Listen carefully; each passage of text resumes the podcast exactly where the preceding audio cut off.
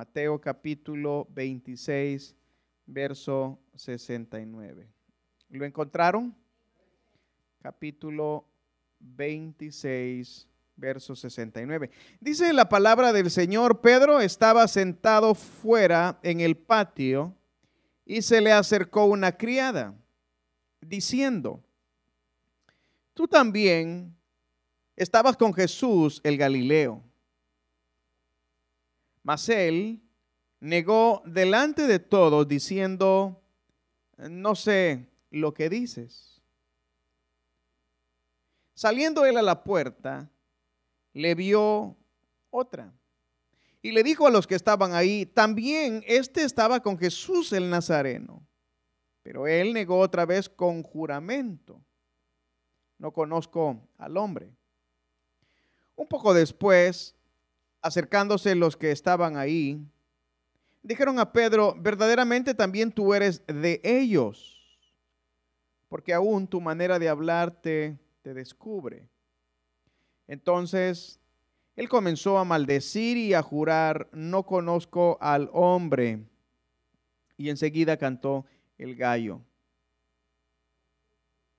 Amén. Vamos ahora a, ahí a Mateo ah, perdón, al libro de Juan. Juan, ¿qué les dije?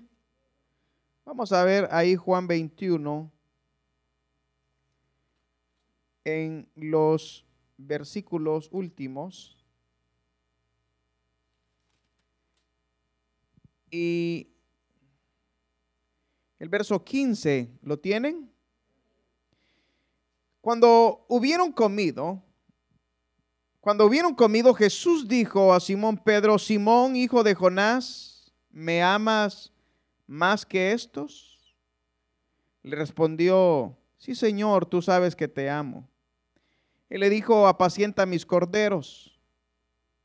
Volvió a decirle la segunda vez, Simón, hijo de Jonás, ¿me amas? Pedro le respondió, sí Señor, tú sabes que te amo.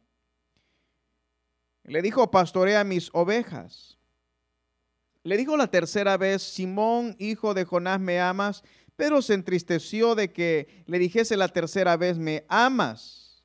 Y le respondió, Señor, tú lo sabes todo. Tú sabes que te amo. Jesús le dijo, apacienta mis ovejas. Pueden sentarse, hermanos. Hermanos, esta noche que vamos a a presentar a aquellos hermanos que van a servir este año, pensaba que Pedro, escuchen bien, en su negación a Jesús, pudo experimentar lo que muchos de nosotros vamos a experimentar esta noche. Y lo que muchos de nosotros vamos a experimentar esta noche es que Dios nos dé otra oportunidad. ¿Me están escuchando, hermanos? Que Dios nos dé otra oportunidad. Si nosotros analizamos, hermanos, cómo nos ha ido este año pasado, pudiéramos darnos cuenta, si usted es sincero y se examina a usted mismo, de cuántos errores hemos cometido de cuántas cosas hemos hecho de la manera inapropiada, de cuántas cosas hemos tratado de hacer, pero al final no las hicimos, de cuántas veces nosotros quizás le hemos fallado al Señor en este año pasado, y que ahora que iniciamos este año, escúcheme bien, tenemos una nueva oportunidad de parte de nuestro Dios. Cuando veo la vida de Pedro, hermanos, me doy cuenta que Pedro, escuche bien, de todos los discípulos de Jesús, para mí, en mi opinión, fue, fue, como dicen aquellos, el que se equivocó más. El que hizo, obviamente Judas hizo algo tremendo, lo que Judas no hizo, hizo Pedro. Y que de alguna manera, Pedro hermanos, echó por la borda todo lo que había experimentado con Jesús. Era Pedro quien iba a orar con Jesús, ¿se recuerdan? Era Pedro el que estaba en la transfiguración. Era Pedro, hermanos, el que caminó sobre las aguas. Era Pedro el que le sanaron la suegra. Imagínense qué bendición que le sanaran la suegra. ¿Algunos aquí quieren que le sanen la suegra, hermanos? Fue Pedro, hermanos, el que le preguntó a Jesús las preguntas claves donde Jesús empezó una y otra vez a dar enseñanzas profundas. Fue él el que le preguntó, ¿eres tú el Cristo? Fue Jesús, hermanos, el que le dijo, qué bendición que no te lo reveló carne ni sangre. Era Pedro el intrépido, el que estaba ahí con Jesús, el que comía con él, el que lo acompañaba en todo lugar y que de alguna manera podríamos decir que era Pedro el líder de todos los discípulos a quien Jesús de alguna manera le enseñó de manera más cercana a todo. Era Pedro el líder de todos. Era el que preguntaba, era el que hablaba. Me imagino que cuando querían saber algo le decían a Pedro, Pedro, pregúntale a Jesús, ¿verdad? Y venía Pedro y rápidamente hacía su pregunta. Pero lamentablemente, cuando Jesús fue apresado, el ánimo de todos recayó, incluyendo el de Pedro. Los discípulos se dispersaron, se olvidaron de las promesas del Señor Jesús. Y cuando a Jesús lo crucificaron, todos vieron la muerte de él de lejos, pero nadie tuvo ni siquiera el valor de ir a tomar el cuerpo. De alguna manera todos estaban atemorizados. Pedro tuvo el impulso de defenderlo. Acuérdense cuando fueron y estaban orando, fue el que sacó la espada y le cortó la, oreja a aquel siervo, aquel soldado, aquel hombre que estaba ahí defendiendo a su maestro. Pero cuando Jesús de repente sanó a aquel hombre, pareciera ser que, que él no entendía, bueno, ¿será que yo voy a defenderlo o no? Y pareciera ser que, pero estaba un poco confundido. Ahí tuvo valor de cortarle la oreja al que iba a tomar a Jesús. Imagínese, el hermano Pedro andaba con espada. ¿Qué le parece a usted? Andaba armado, Pedro. Le voló la oreja. Pero pareciera ser que después de ahí los ánimos de todos, incluyendo los de Pedro, decayeron. A tal grado que cuando Jesús ya estaba apresado y él ya estaba en el proceso de ser enjuiciado, encontramos esta lectura que ahora nosotros compartimos junto, donde se le vio a Pedro que estaba ahí en el alboroto de las personas, pero que él no tenía el valor de identificarse como lo que él era. ¿Quién era él? ¿Quién era él, hermanos? Un discípulo de Jesús. Un hombre en quien Jesús había invertido tiempo, había invertido dinero, había invertido todo, le daba de comer, prácticamente andaba con Jesús todo el día. Y ahora en el momento donde Jesús, podríamos decir, lo necesitaba más, estaba abandonando. Estaba dejando a Jesús solo.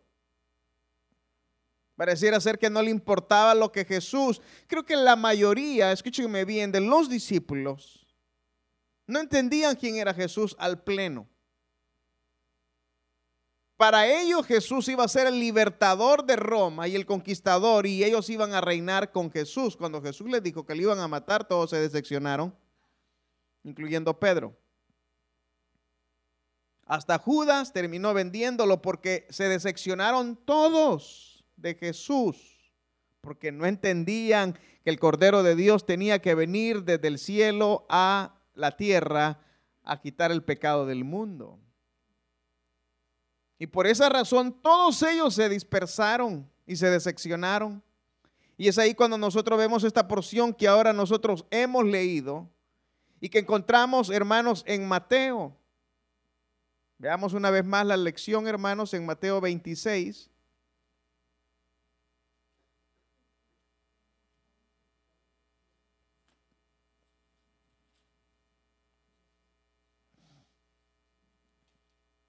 Dice que cuando el versículo 69,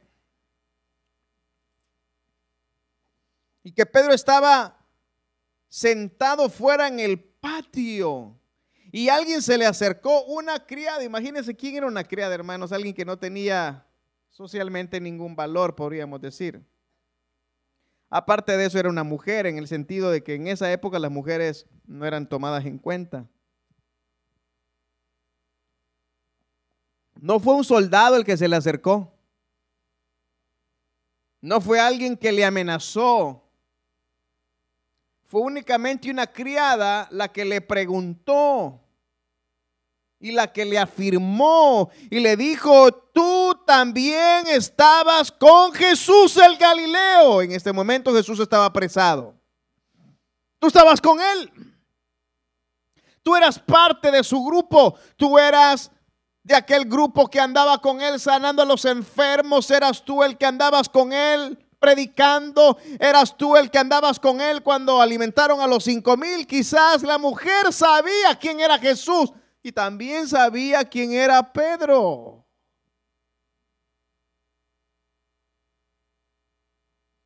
Pero ¿qué dijo Pedro, hermanos? ¿Qué dijo Pedro? ¿Alguna vez le han preguntado, este año alguno de ustedes le han preguntado si es cristiano y usted dice que no? Y usted dice, no, yo voy a la iglesia porque mi esposa me lleva. O yo voy a la iglesia porque mi esposo va. O yo voy a mi iglesia porque a ver qué consigo ahí, ¿verdad? Y en realidad le han preguntado si usted es hijo de Dios y usted dice, no, no, no, yo, yo no. Y le pregunta, ¿y usted qué es? Nada le dicen ustedes, ¿verdad? ¿Qué pregunta usted cuando le preguntan si es hijo de Dios? Mire, no necesita decirme, es muy probable que alguno de ustedes o alguno de nosotros ya nos hemos avergonzado de Jesús y hemos dicho que no somos nada y nos quedamos callados. Y como andamos con máscara, más nos sale mejor hoy, ¿verdad? Y hemos negado a Jesús. Peor si nos encontraron infringiendo en algo y uno dice, no, no, no, no, yo no soy nada. Pero no solamente esta persona reconoció quién era Pedro, sino que saliendo él a la puerta le vio otra, otra persona, otro hombre, otra mujer.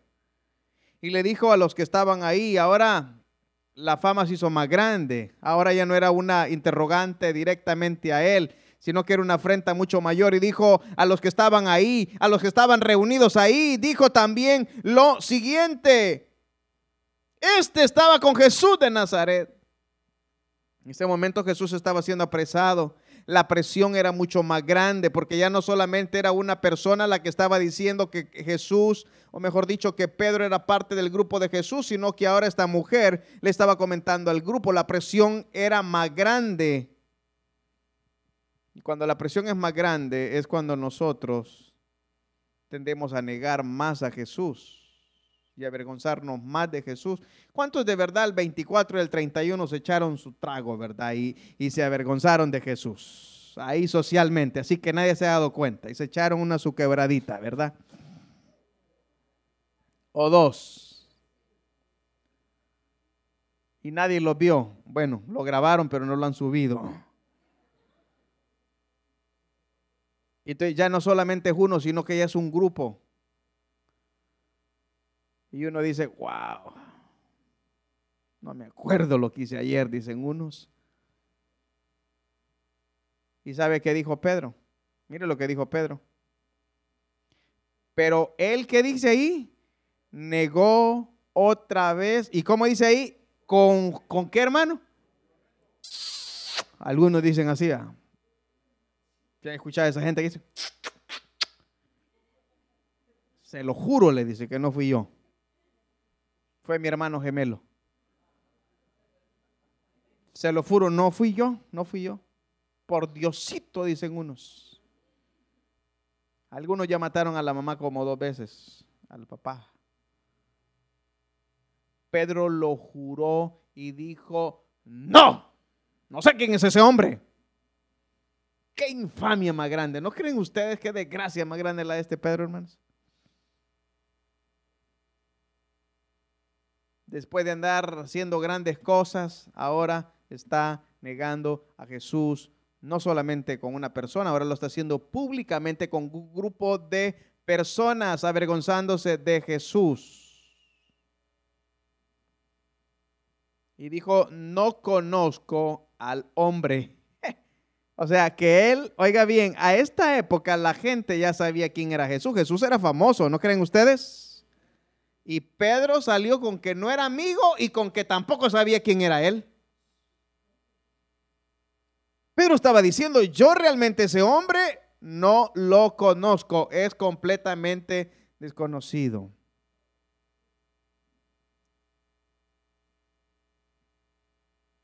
Un poco después, acercándose, los que estaban ahí dijeron a Pedro, verdaderamente también tú eres de ellos. Ya la gente empezó a reconocer, porque aún tu manera de hablar, ¿qué dice? Te descubre. O sea que este era cristiano y hablaba como cristiano y decía Dios le bendiga a la gente, ¿verdad? Pero a la hora de las horas se estaba negando. Y dice la palabra del Señor, entonces comenzó a maldecir y a qué? Wow. Eh, ¿No, ¿No, creen ustedes que grave? Lo que hizo Judas estuvo grave, pero lo que hizo Pedrito no se queda atrás.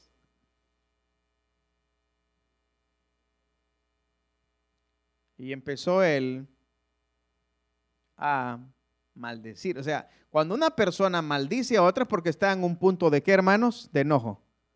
¿Conoce usted a alguien que ha maldecido a alguien? O acuérdese usted cuántas veces maldijo usted este año pasado. ¿A cuántos mató usted? ¿A cuántos maldijo? ¿A cuántos insultó en la mente? Pedro lo hizo pero no lo estaba haciendo con cualquier hombre, lo estaba haciendo con su maestro. Lo estaba haciendo con el que le daba de qué hermano. Como dicen, le, pican la mano al que le da de qué hermanos. De comer. Nunca haga eso, hermano. No le pique la mano al que le da de qué hermanos. De comer. Pedro lo hizo. Lo hizo. Yo, veo a Pedro en una situación bien apretada, así como la de Judas acá. Muy apretada. Entonces, cuando yo veo la negación de Pedro, me puse a pensar en mí. Y me puse a pensar en ustedes que están ahí sentados. Y llegué a la conclusión de que Dios nos quiere dar una oportunidad más este año 2022 a todos nosotros, incluyéndome a mí. Quizás yo no debería de estar acá, quizás yo soy la menos persona para indicarle o decirle qué hacer, pero lo único que le puedo decir yo a usted es que Dios me está dando una oportunidad más a mí de ser su pastor y de hacer las cosas mejores este año 2022 y esa oportunidad yo se la agradezco a mi Padre Celestial porque Él es un Dios de misericordia y de amor para con todos sus hijos. ¿Creen ustedes eso? sí o no? Mire, si usted no lo cree, no me interesa, pero Pedro sí lo cree y yo también. Por eso veamos la otra porción de la Biblia que, que leímos, hermanos, interesante en Juan 21. Juan 21.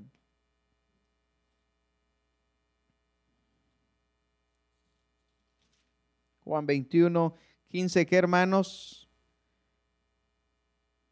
¿Lo encontraron, hermanos? Dice, cuando hubieron comido, Jesús dijo a Simón Pedro, Simón hijo de Jonás, ¿me amas más que hermanos? Fíjese que en primer lugar ya habían que hermanos. Es decir, que Jesús ya lo había perdonado. Porque él ya había resucitado. Y ya estaba hasta comiendo con qué hermanos. Lo invitó a comer después que lo había, ¿qué hermanos? Negado. ¿Qué le parece?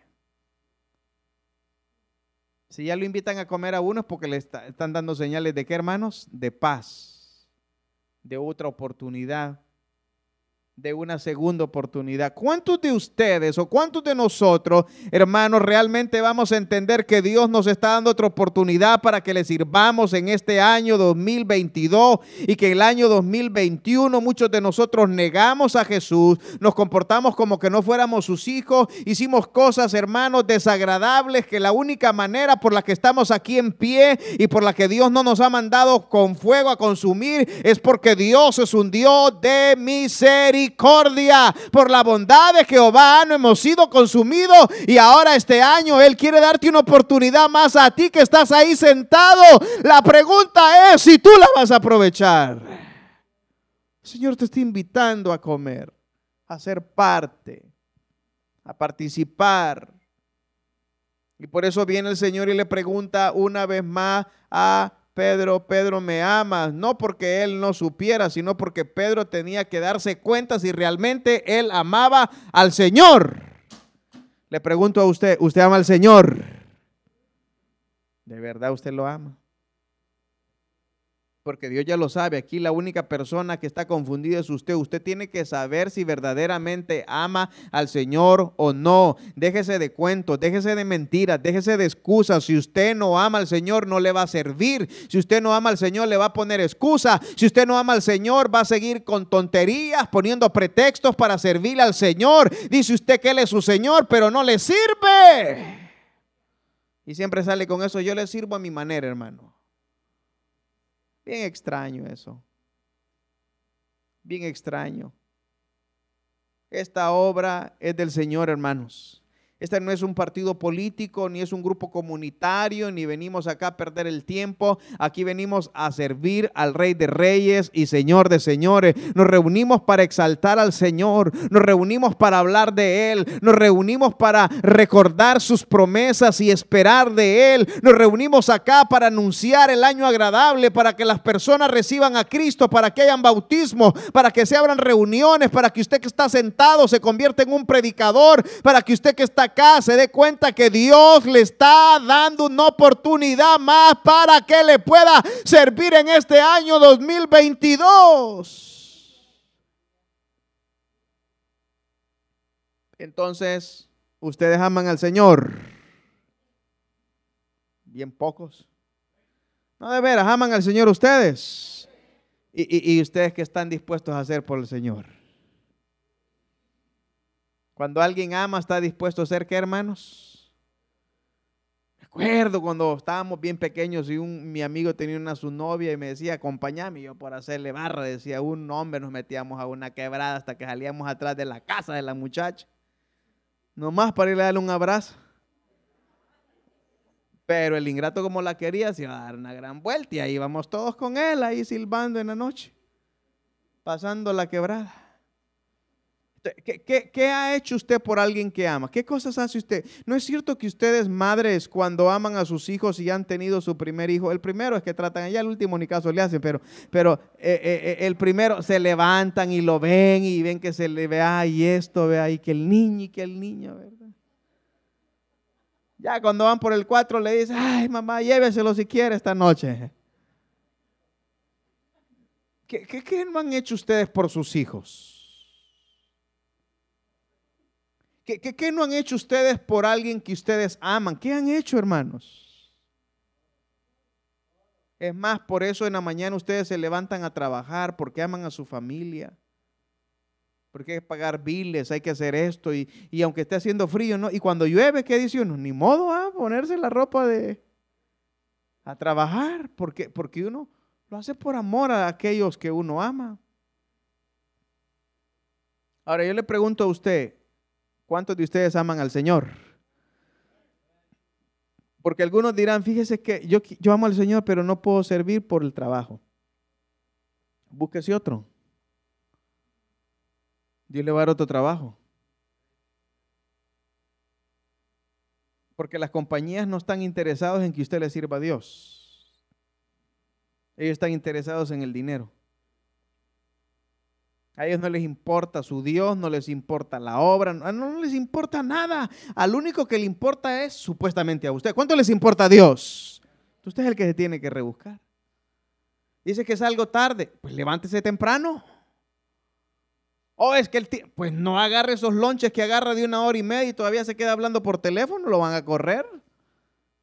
¿Usted cree que un jefe donde la gente le es eficiente no lo va a dejar salir media hora antes? Pero si usted cree de aquellos tortuga, ¿verdad? Que le pide primero a la izquierda, no, hombre, le dan ganas a uno, hombre, de que se quede overtime porque no ha hecho nada, ¿verdad?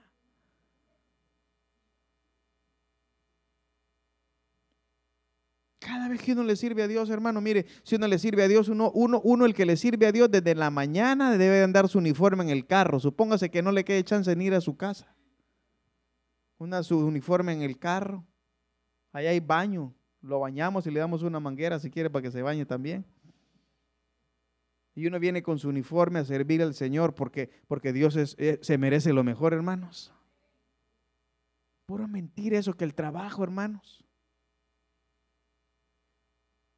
Y luego dice, y el domingo, ay, viera que estoy bien cansado, hermano. Es que ahora el culto es a las 10, duerme menos uno. Cuando uno ama al Señor, uno hace todo, hermanos. Del trabajo se viene el servicio a Dios. Y los hijos ven eso. Van aprendiendo de uno de, una u otra manera los hijos están aprendiendo y aprenden que los padres aman a Dios porque se esfuerzan por la obra de Dios y ven a un padre que se levanta de mañana a orar, a una madre que se levanta de mañana a orar y que no está clamando por ella, sino que está clamando por la obra de Dios y que se desvive por hacer la obra de Dios y que se esfuerza por hacer la obra de Dios. Y entonces si usted ama al Señor, ¿qué está dispuesto a hacer por él? Porque aquí el Señor le dice, le respondió, Señor, si tú sabes que te amo, y le dijo, apacienta qué? Corderitos. Y luego le volvió aquí, hermanos, a decir por segunda vez la misma pregunta. Hijo de Jonás, Simón, hijo de Jonás, ¿me amas? Dos veces. Pero le respondió, sí Señor, tú sabes que qué hermano, que te amo. ¿Ustedes creen que al Señor no le gusta que, que nosotros le expresemos que le amamos? Sí, hermano, miren, si usted realmente va a amar a Dios, tiene que hacer algo por su obra. Y dice, hermano, este carácter del diablo que tengo, pues el Señor se lo va a quitar, hombre, ese carácter que tiene. Porque a algunos les cuesta que les den órdenes porque se la creen pavos reales, no les gusta. Y como son jefes, piensan que aquí van a ser jefes. No, aquí usted no es jefe, aquí es siervo. ¿Dónde es que yo soy el que más ofrenda doy? Pues guárdesela. O soy el que hablo mejor. O soy el que canto mejor. Sin mí no hacen show acá. Mire qué bonito manera de pensar. Cuando deberíamos de decir, después de lo que yo hice en el 2021, ya el Señor me hubiera fulminado y me está dando otro chance para que le vuelva a servir. Yo, yo siento que Dios me está dando una oportunidad más este año a mí. No sé usted. No sé usted. Entonces la gran pregunta es si usted va a tomar esta oportunidad que Dios le está dando para servirle. Y ese es mi mensaje esta noche. Y déjese de cuentos, es que aquí, mire, es que las cosas nunca van a ser como, como ustedes quieren, porque cada cabeza es un mundo, hermanos. Aquí tomamos una línea tratando de que sea más o menos donde encaminemos todos y uno tiene que seguir la línea que le ponen porque si no, no llegamos, hermanos, donde queremos llegar. Que déjeme donde yo quiero, hermano. Que póngame aquí, si no me pone ahí, entonces ya no. Ya casi lo amenazan a uno. Ay, y uno le dice, hermano, pero ahí te necesita Dios, pero yo no quiero. Ay, ¿ustedes creen que yo no me gustaría estar ahí sentado ahí que pasó otro a predicar siempre? Y yo que no tengo chance de agarrar otro puesto.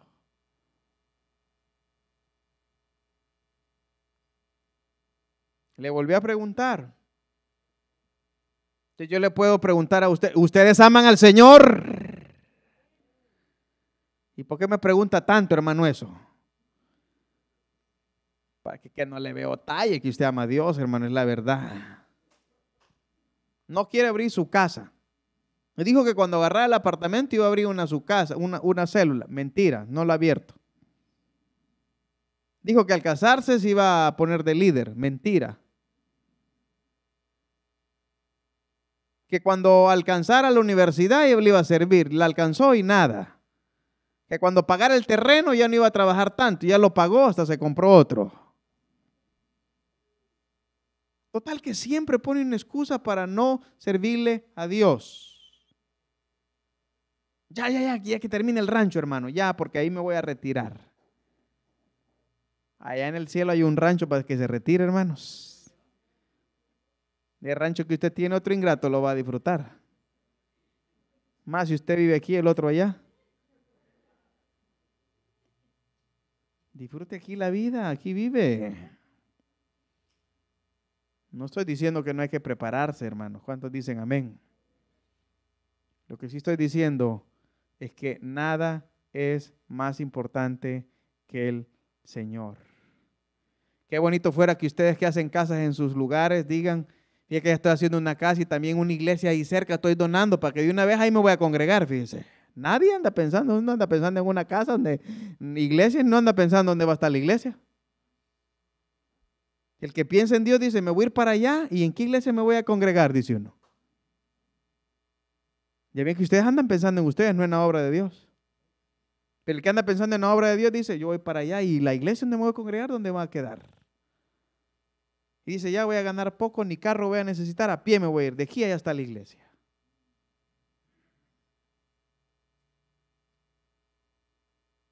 Pero yo pienso que Dios nos quiere dar otra oportunidad. No sé si usted la va a agarrar.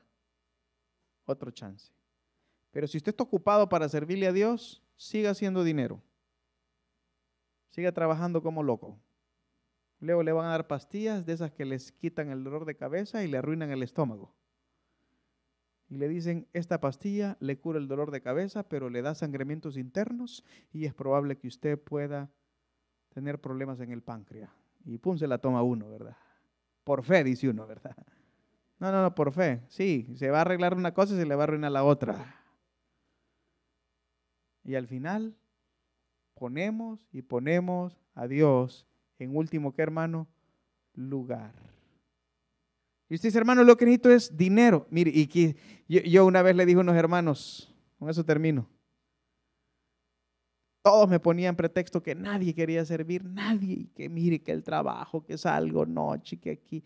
Y le dije, hermano, y, que ustedes si sacaran un millón de dólares quisieran, Ah, me dijo uno, yo le compraba una casa a mi abuela. Ah, yo nunca trabajaría. Ah, yo me compraría. Ah, yo me iría por todo el mundo a viajar. Ninguno de ellos me dijo, me dedicaría a hacer la obra de Dios porque tengo dinero. Yo me di cuenta que entonces eran mentiras, que por, porque no tenían tiempo y dinero no le servían a Dios. Era porque no querían. Y no ponían a Dios en primer, ¿qué hermano? Mire, Hermanos, algunos de ustedes cuando vinieron a este país no tenían nada. tienen mucho, cadenas de oro grandes, carros. ¿Qué, más quiere? ¿Qué le cuesta servirle a Dios unas sus cuatro horas a la semana, hermanos? Y dice, hermano, que todos los días, pero que sea el domingo, hermano, venga temprano. Que sea el domingo. Y diga, después del domingo aquí me voy con usted para Los Ángeles, a la otra iglesia ya a predicar. Y, y, que uno diga, aunque sea un tiempo para Dios, hermanos. ¿Para qué quiere casa si no la quiere dar para el Señor? ¿Para qué quiere eh, lograr cosas si no quiere predicar? ¿De qué le sirve tanto título si no quiere hacer nada para el Señor? Pero este año, al igual que a Pedro, Dios nos quiere dar otra que hermano otra oportunidad. Vamos a orar, hermanos. Padre que estás en los cielos, te damos muchas gracias. Porque nos has reunido esta noche para poder meditar en tu palabra, recordar tu amor y tu misericordia. Solamente te pedimos, Señor, una oportunidad más para servirte este año. Señor, sabemos que este año pasado quizás hicimos cosas que no te agradaron. Y a pesar que hicimos cosas que no te agradaron, tú fuiste bueno con nosotros. Él es bueno. Él ha sido bueno con nosotros. Bueno es Dios. Ha sido por su misericordia y por su gracia que estamos en pie.